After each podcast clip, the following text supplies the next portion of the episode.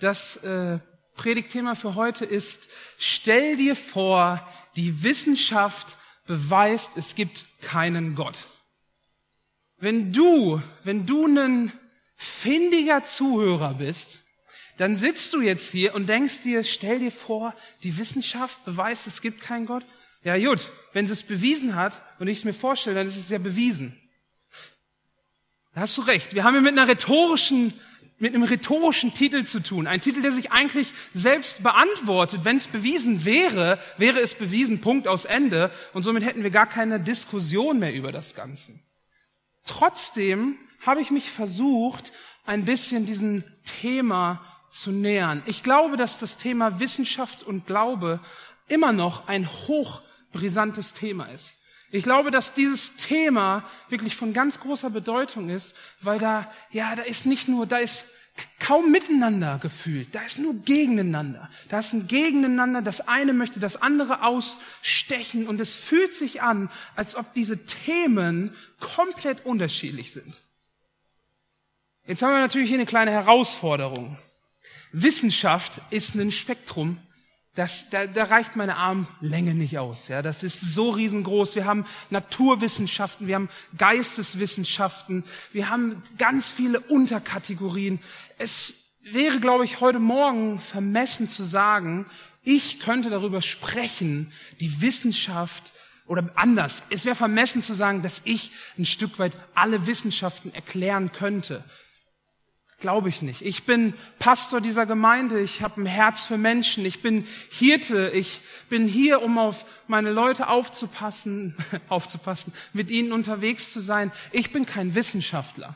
Trotzdem habe ich versucht, so ein bisschen mich da mal reinzulesen und mir ist aufgefallen, ich glaube, der Grundkern oder das Grundproblem liegt nicht in Wissenschaft und Glaube, sondern vielleicht eher in Naturwissenschaft und Glaube. Ich denke, jeder von uns hat schon mal von der Evolutionstheorie gehört. Jeder hat von der Artenentwicklung gehört. Wir lesen immer wieder von DNA-Erforschung etc. etc. Und wir haben anscheinend Lösungsansätze, Erklärungsversuche gefunden, wie das hier auf der Erde eigentlich alles funktioniert. Und somit glaube ich, nach dem, was ich so ein bisschen lesen durfte, dass wir heute es eingrenzen müssen auf das Thema Naturwissenschaft. Wir sind ein aufgeklärtes Volk hier in Deutschland. Wir haben 1700 die Aufklärung erlebt. Wir haben verstanden, hey, wir sind Menschen, wir haben einen Verstand, wir sind rational unterwegs. Wir können alles durchdenken, wir müssen alles durchdenken. Und daraus entwickelte sich, glaube ich, viel, viel mehr als eine neutrale Wissenschaft. Also mein Ansatz wird es heute sein, mal so ein bisschen zu gucken, okay, wir sind jetzt bei Naturwissenschaft. Wir sehen Physik, Chemie, Mathe etc., Biologie. Und wir gehen irgendwie davon aus, dass das beweisen könnte, dass es keinen Gott gibt. Und ich habe mich auf den Weg gemacht und erkannt, hey, hm, was wäre eigentlich die Methodik? Was wäre die Art und Weise, unter welcher Prämisse arbeitet Naturwissenschaft und schaut, wie alles funktioniert. Deswegen möchte ich heute diesen Weg mit uns gehen. Ich möchte ein bisschen schauen, was da so sein könnte. Und bevor wir wirklich reinstarten in das Thema, würde ich gerne noch einmal für diese Predigt beten. Danke Gott, dass du gut bist. Danke, dass du wahr bist und dass es dich gibt. Ich bitte wirklich, dass du ja, diese Predigt segnest. Ich bete, dass du einfach auch schützt, dass keine Missgunst oder ähnliches entsteht. Ich bitte, dass du klare Gedanken schenkst, die kein Feuer neu entfachen wollen, die keinen Krieg entfachen wollen. Gott, ich bete, dass du uns einfach hilfst, mehr und mehr zu durchschauen, was so vor sich geht, was du gedacht hast, was du geplant hast und was du wirklich im Sinn hast. Danke Gott, dass du hier bist, dass du zu uns sprichst Danke, dass dein Wort heute noch Bestand hat. Ich bete, dass wir wirklich was mitnehmen können aus dieser Predigt. Amen. Amen. So. Also, Wissenschaft ist, ich mache es gleich von Anfang an klar, ja. Ich glaube, Wissenschaft ist nichts, was den Glauben ausschließt. Da bin ich zutiefst von überzeugt. Wir lesen schon im Psalm 111, Vers 2, ja. Im Psalm 111, Vers 2 lesen wir schon, gewaltig sind die Taten Gottes. Wer sie erforscht, hat Freude daran. Und das ist so ein bisschen, was ich für mich entdeckt habe. Wissenschaft gibt Aufschluss darüber, was Gott geschaffen hat. Und wenn du da reingehst, dann kommst du zum Staunen und denkst dir, was hat dieser Schöpfer eigentlich getan? Nun gut, denkst du dir jetzt, hä, warum redest du immer so fest von diesem Schöpfer, der alles getan hat? Gibt es da wirklich einen? Gibt es da wirklich einen? Kommt man da hin? Wir müssen verstehen, dass die neutrale Wissenschaft folgenden Weg geht in ihren Untersuchungen. Die Wissenschaft geht davon aus, dass etwas Bewiesenes, ja, etwas, das da ist, was man bewiesen als wahrnehmbar annehmen kann. Ich nenne das mal komplex eine messbare Realität. Ja, eine messbare Realität wird beobachtet, ja, wird beobachtet, Beweise werden aufgeschrieben, gegebenenfalls schaut man, ob das, was man beobachtet hat und das, was man aufgeschrieben hat, ob sich das wiederholen lässt und dann werden diese Ergebnisse der Öffentlichkeit präsentiert. Und das ist was ganz Entscheidendes. Das ist was ganz Entscheidendes. Wissenschaft versucht, das zu untersuchen, was sie sehen kann. Und das ist, das ist interessant. Das ist interessant deshalb, weil man denken könnte, hm, wenn wir nur untersuchen könnten, was sichtbar ist, kommen wir dann zu einem Umkehrschluss, dass das, was man nicht sehen kann, nicht existiert?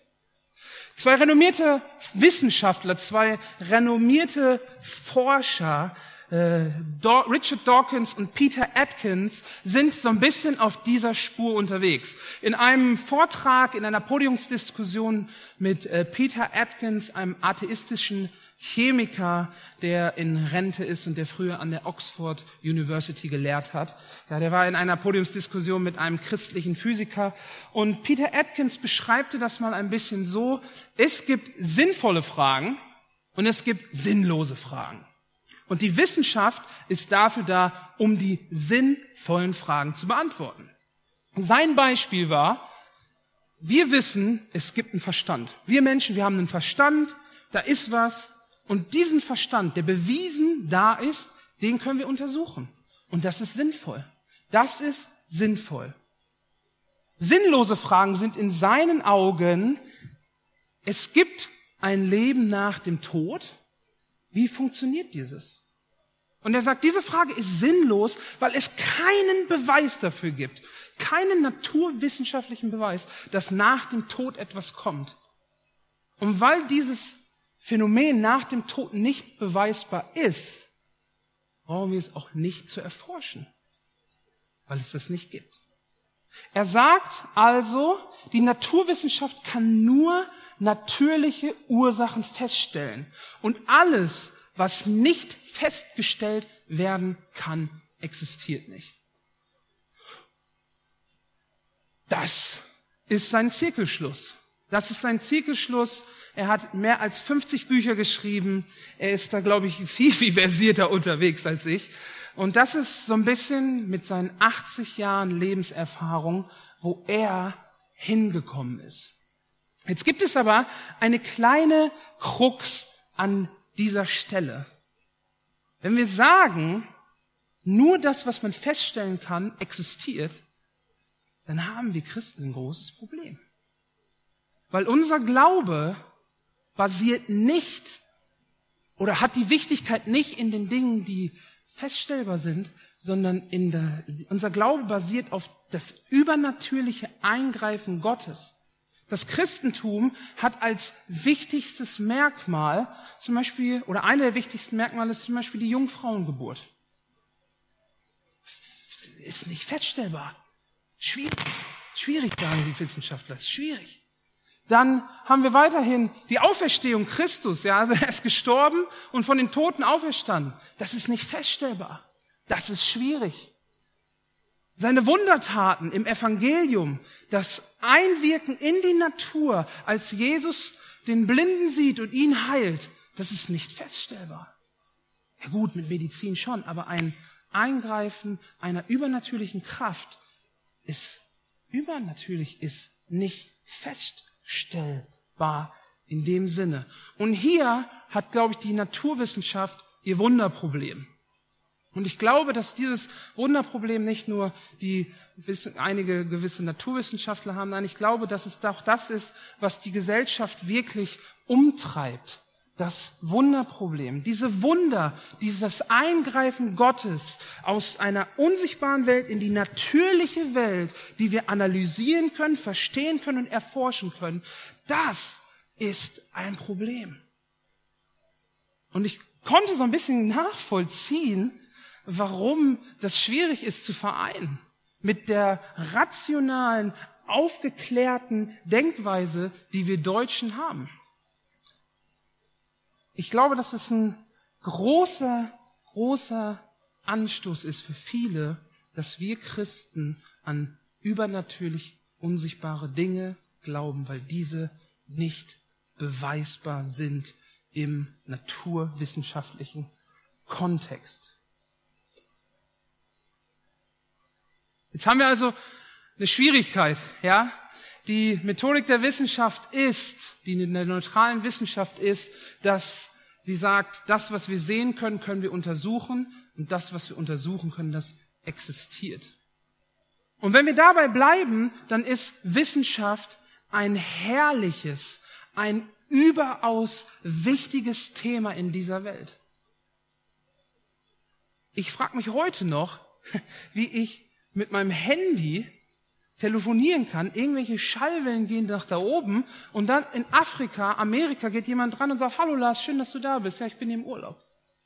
Herzschrittmacher, das Autofahren, all diese wissenschaftlichen Errungenschaften wie das Licht, Kamera, dass wir hier Online-Gottesdienste haben können, ja, wie der Mensch funktioniert, wie wir mit Krankheiten umgehen können. Das sind alles Dinge, oh, das ist die Wissenschaft, die da geforscht und gegraben hat und Dinge rausgefunden hat und Erkenntnisse gesehen hat. Und wenn wir jetzt an diesem Punkt aber weitergehen, wenn wir an diesem Punkt weitergehen und die Wissenschaft nicht nur Wissenschaft mit ihrer Methodik sein lassen, sondern wir Rückschlüsse aus dem, was wir erforschen können, ziehen und dann versuchen, Dinge zu erklären, die nicht erklärbar sind, dann kommen wir an einen herausfordernden Punkt. Ich persönlich glaube, dass Wissenschaft hier ihre Grenzen hat. Wissenschaft hat hier ihre Grenzen, weil sie nur das Sichtbare analysieren und verstehen kann. Und ich bin da ganz bei Timothy Keller. Timothy Keller, ein Pastor aus Amerika, hat in seinem Buch Warum Gott diese Frage auch äh, sich angeschaut. Und er sagt, dort, wo die Wissenschaft die Forschungsergebnisse nimmt und Rückschlüsse zieht, dass es keinen Gott gibt oder ähnliches, dort ist Wissenschaft nicht mehr Wissenschaft, sondern Wissenschaft ist Philosophie. Und ich sehe und ich bemerke schon, dass viele Wissenschaftler, die dort sehr engagiert sind und die ihre wissenschaftlichen Erkenntnisse nehmen, um Rückschlüsse auf andere Dinge zu ziehen, dass sie auch eine persönliche Agenda haben. Dass sie sagen, hey, das ist doch so logisch, wir haben die Evolutionstheorie, wir können zurückgehen, die Erde ist so lange alt, wir haben noch einen Urknall, wir haben noch eine Erklärung, wir wissen zwar nicht, wer es gemacht hat, aber das alles konnten wir erforschen. Das ist beweisbar, das ist messbar Gott nicht. Deswegen gibt es keinen Gott. Und da, da glaube ich, da glaube ich, dass die Wissenschaft stark an ihre Grenzen kommt. Es gibt neben vielen atheistischen Wissenschaftlern, die wirklich durch ihre Forschungsergebnisse darauf gekommen sind, dass es keinen Gott gibt, auch viele, viele, viele christliche Wissenschaftler. John Lennox habe ich eben schon einmal erwähnt, ein christlicher Physiker, auch Lehrer an der Oxford University ist zum Beispiel so ein Beispiel. Wenn du dich da mehr einlesen möchtest, wenn du da graben möchtest, wenn du schauen möchtest, was dieses Thema noch zu bieten hat, dann lade ich dich ein, geh zu dem, deinem Buchhändler des Vertrauens, gib mal einen John Lennox und la, lade dir, ja, bei uns ist so der Buch herunterladen, kauf dir ein Buch und schau einfach mal selber. Schau nicht nur, was atheistische Wissenschaftler für Schlüsse ziehen, sondern schau doch auch mal, was christliche Wissenschaftler sagen und was sie für sich für Rückschlüsse ziehen. Ich habe schon eben kurz erwähnt, dass wir Kinder, nenne ich es mal, der Aufklärung sind.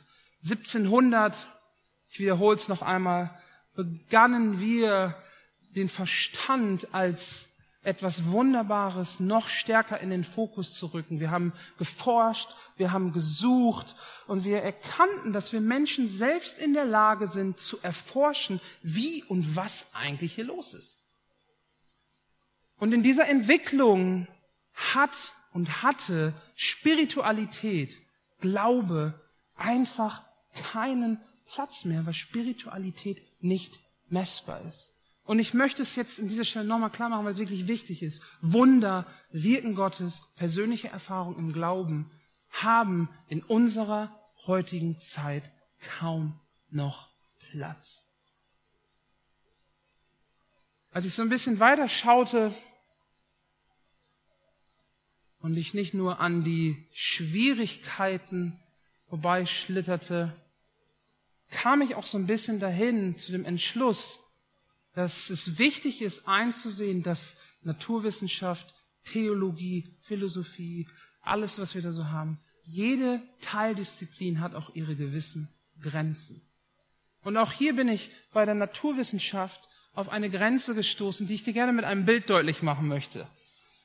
Stell dir vor, Tante Mathilda backt den köstlichsten, gedeckten Apfelkuchen. Ja, gedeckter Apfelkuchen ist mein Lieblingskuchen. Äh, sie backt den köstlichsten, gedeckten Apfelkuchen, den du dir nur vorstellen kannst. Und wir nehmen jetzt diesen Kuchen und geben diesen Kuchen den besten, renommiertesten, anerkanntesten Wissenschaftlern auf dieser Welt.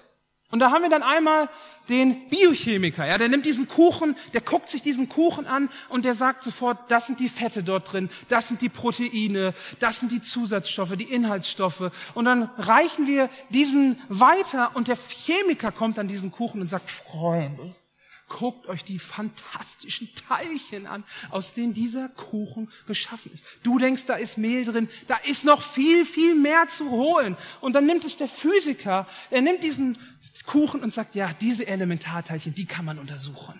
Die kann man untersuchen. Und er gräbt dort rein und er geht dort rein und dann kommt der Mathematiker und der würde uns sogar Gleichungen anbieten. Der bietet uns Gleichungen an, wie der Kuchen in welchen Formen, Farben, was auch immer berechnet werden kann, was dort drin steckt. Warum, wieso, weshalb? Ich habe keine Naturwissenschaft studiert. Irgendwie so. Gut. Haben wir einen Kuchen. Und ich glaube, keiner wüsste so Bescheid über diesen Kuchen, wie er zusammengesetzt ist, wie die Forscher oder beziehungsweise wir, wenn wir diese Forschungsergebnisse lesen oder auch verstehen würden. Aber eine Frage bleibt offen. Eine entscheidende Frage bleibt offen.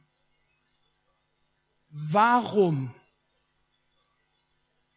Warum ist dieser Kuchen gebacken worden? Warum ist dieser Kuchen gebacken worden?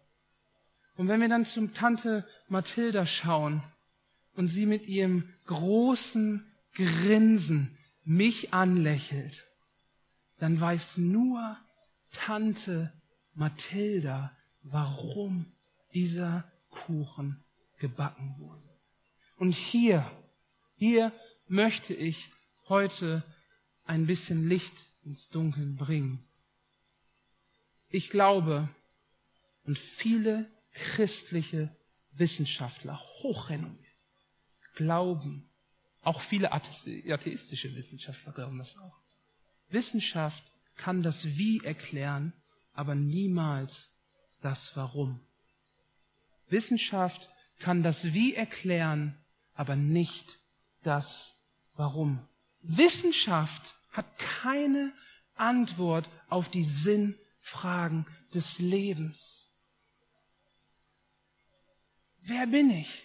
Warum bin ich hier? Wohin gehe ich?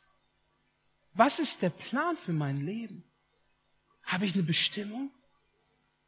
Was ist mit Moral? Was ist mit Ethik? Die Wissenschaft kann erklären, wie das hier alles funktioniert. Aber wenn sie versucht, aus, mit den Wie-Antworten die Warum-Frage zu beantworten, auch dann wird aus der Wissenschaft ein Glaube. Die Sinnfragen allein sind Teilbereich der Philosophie. Die Philosophie war vor der Wissenschaft schon da, im alten Griechenland. Die Philosophie hat danach gesucht, was der Sinn ist. Und auch heute, ja, wir leben in einem aufgeklärten Deutschland. Wir leben in einem aufgeklärten Deutschland, aber trotzdem ist der Zuwachs, die Suche nach Spiritualität, Spiritualität niemals so hoch gewesen wie heutzutage. Weil die Leute nicht nur danach suchen, wieso oder wie etwas klappt. Nein, sie suchen auch danach, warum alles so ist. Warum ist alles so, wie es ist? Und ich persönlich glaube, dass der christliche Glaube die beste Antwort zu diesem Thema gibt dass da ein Schöpfergott war, der am Anfang alles ins Rollen gebracht hat. Der gesagt hat, der Mensch ist so wertvoll, er ist geschaffen in meinem Ebenbild. Und ich will, dass er hier auf dieser Erde lebt. Ich will, dass er in Frieden auf dieser Erde lebt. Aber damit, dass das alles klappt, muss er freie Entscheidungen treffen können. Damit Beziehung und Liebe funktioniert, muss er freie Entscheidungen treffen können. Und dann hat sich der Mensch dagegen entschieden. Und das Alte Testament spricht davon, wie die Menschen versucht haben, aus ihrer eigenen Kraft heraus alles zu meistern. Mit Regeln, mit Gesetzen. Und immer wieder musste Gott eingreifen und gewisse Dinge abwenden, weil es sonst schief gelaufen wäre. Und dann hat Gott gesagt, hier muss ein Schlussstrich gezogen werden. Die Beziehung zu mir muss wieder möglich werden. Und Gott sandte sich selbst, sandte Jesus Christus auf diese Erde durch die Jungfrauengeburt. Boah, schwierig. Das ist wissenschaftlich nicht belegbar. Und Jesus wandelte dann auf der Erde, hatte Jünger um sich, hat gelehrt, hat gesagt, was der Sinn des Lebens ist, warum wir hier sind. Interessanterweise ist das wieder wissenschaftlich belegbar. Es gibt kaum ein Buch, was besser belegt ist als die Bibel.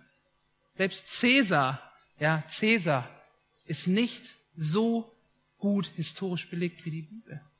Dass es Jesus gab, dass Jesus auf diesem Planeten gelebt hat, ist historisch belegt. Dass altgriechische Schreiber, die nicht geglaubt haben, geschrieben haben, da ist so ein Lehrer, der ist unterwegs und da sind Leute um ihn und er sagt fantastische Sachen. Das ist absolut belegt. Dass Jesus ans Kreuz gegangen ist und gestorben ist, ist belegt. Aber dann kommt das Entscheidende, was wir auch in 1. Korinther 15, 3 bis 4 lesen. Zu dieser Botschaft, die ich so an euch weitergegeben habe, wie ich selbst sie empfing, gehören folgende entscheidende Punkte. Christus ist in Übereinstimmung mit den Aussagen der Schrift für unsere Sünden gestorben. Er wurde begraben und drei Tage danach hat Gott ihn von den Toten auferweckt. Auch das in Übereinstimmung mit der Schrift. Und hier haben wir wieder ein Problem. Jesus Christus, wo das Leben an sich belegt ist und gut ist, Er ist von den Toten auferstanden. Und da wird's wieder schwierig. Da greift Gott als ein übernatürliches Wesen wieder in die natürliche Welt ein. Und da haben wir, da hast du, und das kann ich absolut nachvollziehen, eine Herausforderung diesem Glauben. Aber es war wichtig, es war wichtig, dass Gott dieses Zeichen setzt und dass er den Tod besiegt. Dass er den Tod besiegt, damit jeder, der an ihn glaubt, jeder, der an ihn glaubt, in Ewigkeit mit ihm zusammen sein wird. Wir Menschen sind geschaffen im Ebenbild Gottes.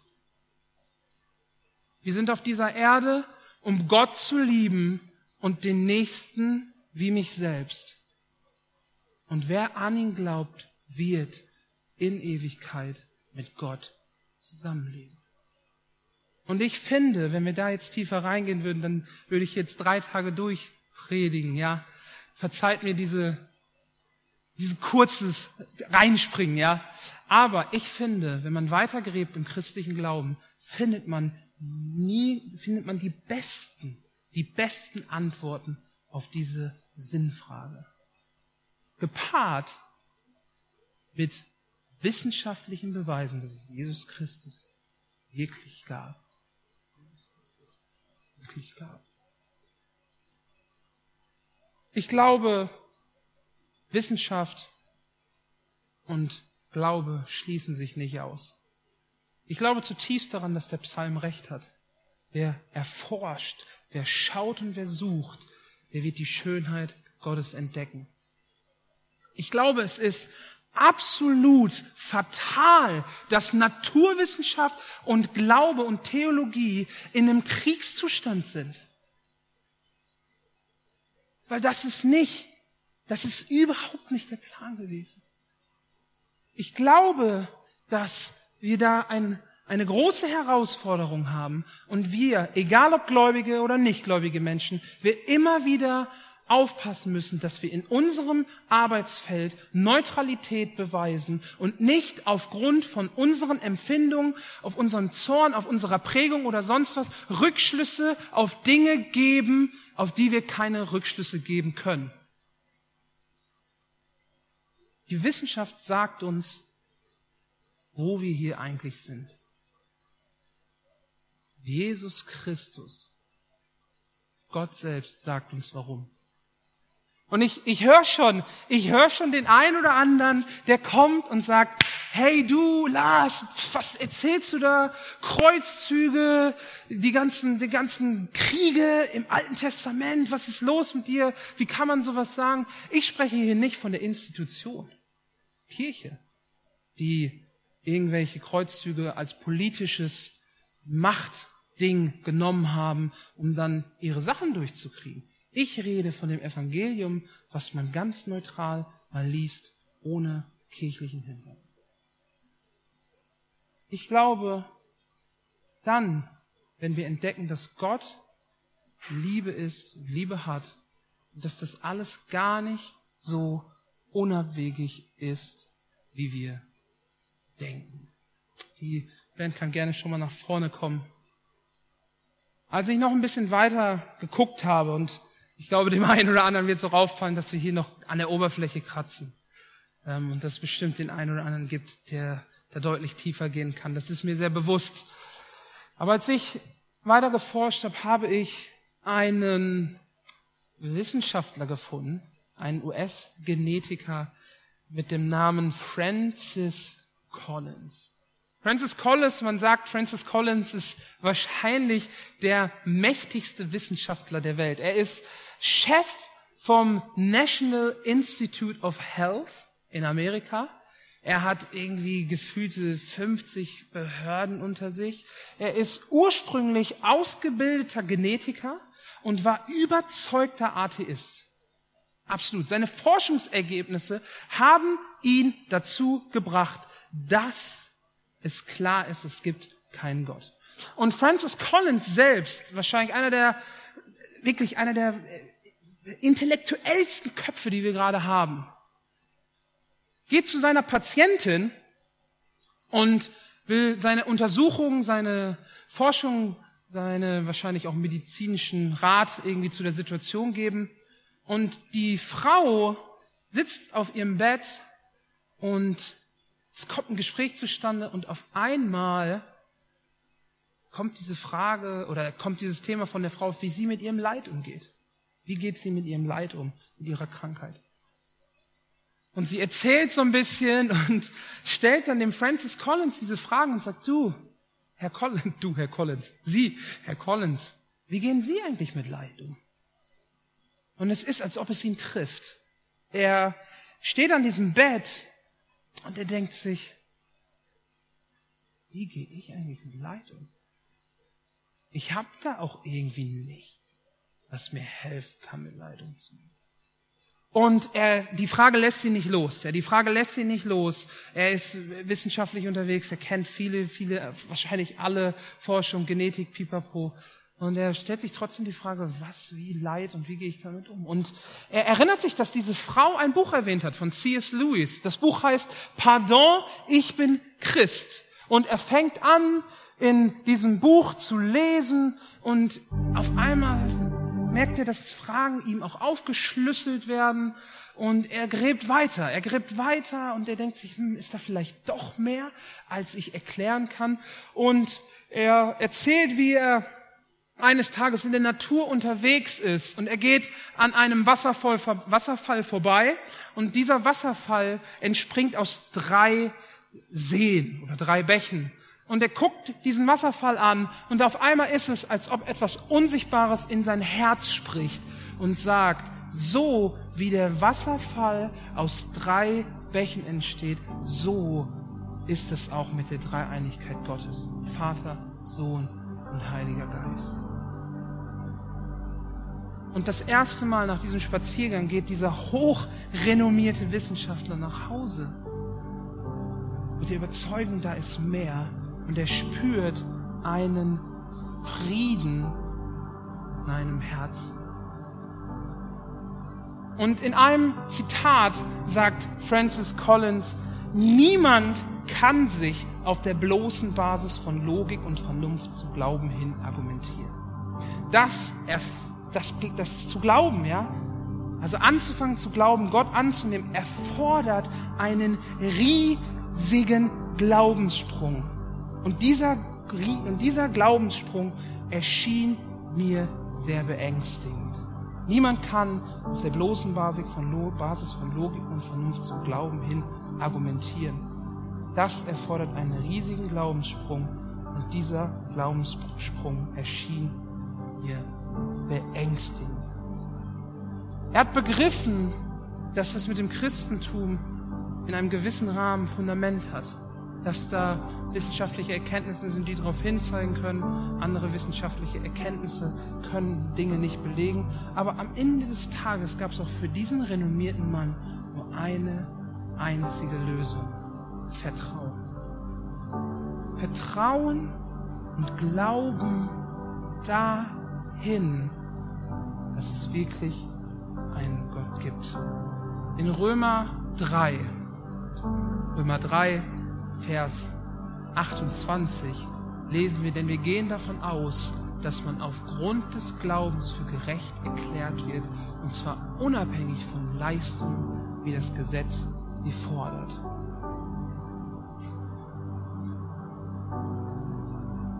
Du wirst an dieser Stelle herausgefordert sein, weil die Wissenschaft ihre Grenzen hat. Und die Wissenschaft kann dir sagen, wie etwas funktioniert, wie Dinge ablaufen. Aber warum du hier bist, wo du hingehst, wo du herkommst und viele weitere moralische und ethische Fragen. Kein Bereich der Naturwissenschaft. Und dazu gehört persönlicher Glaube, persönlicher Mut, in das Wasser zu springen und zu schauen, ob dort mehr ist, als man denkt. Wenn wir sagen, dass natürliche Phänomene keinen übernatürlichen Ursprung haben können, dann gehen wir zu weit. Gehen wir zu weit. Der Schritt zum Glauben ist Vertrauen annehmen, dich hingeben, mutig sein. Das Allerwichtigste, Jesus akzeptieren.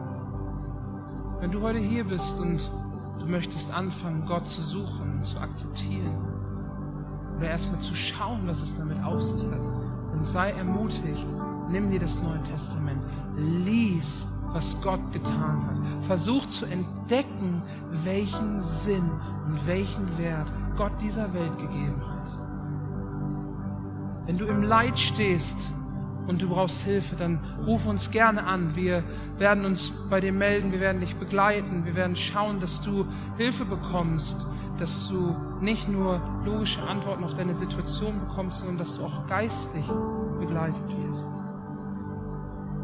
Und nochmal zum Ende, das ist mir ganz wichtig. Wissenschaft, Glaube schließt sich nicht aus. Ich glaube, Wissenschaft zeigt auf den, es erschaffen hat. Ich möchte zum Ende nochmal beten. Danke Gott, dass du gut bist. Danke Gott, dass du heute noch wirkst und dass du da bist. Gott, und du siehst, wie wir ein gefühltes Predigtwirrwarr haben, was ganz oberflächlich nur ankratzt. Und Gott, ich bete, wenn es dich wirklich gibt, dann zeige dich den Menschen, die dich suchen. Gott, am Ende des Tages reicht es nicht, alles zu verstehen. Am Ende des Tages müssen wir gewisse Dinge erleben. Gott, und so bete ich, dass du Leuten begegnest, dass sie dich erfahren und dass sie dich erleben. Gott, ich bete, dass du mit ihnen bist und dass du dich ihnen offenbarst als liebender Vater. Gott, ich bete, dass deine Begegnung die Grenzen des Erklärlichen sprengt. Gott, dass du zeigst, dass du als übernatürliches Wesen natürlich in diese Welt immer noch eingreifst und hineingehst. Gott, ich bete, dass diese Wunder Probleme, weil sie nicht greifbar sind, verschwinden und dass wir wirklich erleben, wie du Wunder wirkst in unserem Leben. Gott, ich bete wirklich für jeden, der dort sitzt und im Leid steckt. Ich bete für jeden, der körperlich krank ist. Gott, setz einfach deine Kraft frei, dass deine Herrlichkeit und deine Gegenwart ein Wunder tut an jedem Einzelnen. Gott, ich bete, dass du dich zeigst und dass deine Kraft wirkt, dort wo Finanzprobleme sind, dort wo Ehekrisen sind, dort wo darüber hinaus Sinnfragen den Menschen in tiefe, tiefe Gewissenskonflikte bringen. Gott, komm und schenke Licht, schenke Licht ins Dunkel und zeige uns, warum du uns geschaffen hast. Danke Gott für deine Gnade, für deine Größe. Danke, dass du hier bist dass du am Kreuz für uns gestorben bist. Amen.